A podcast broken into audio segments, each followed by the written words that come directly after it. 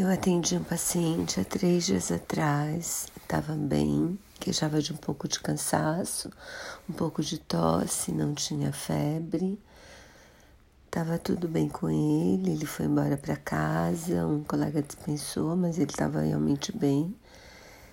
E ontem ele voltou grave, grave, grave, sem, praticamente sem conseguir respirar. Em dois dias.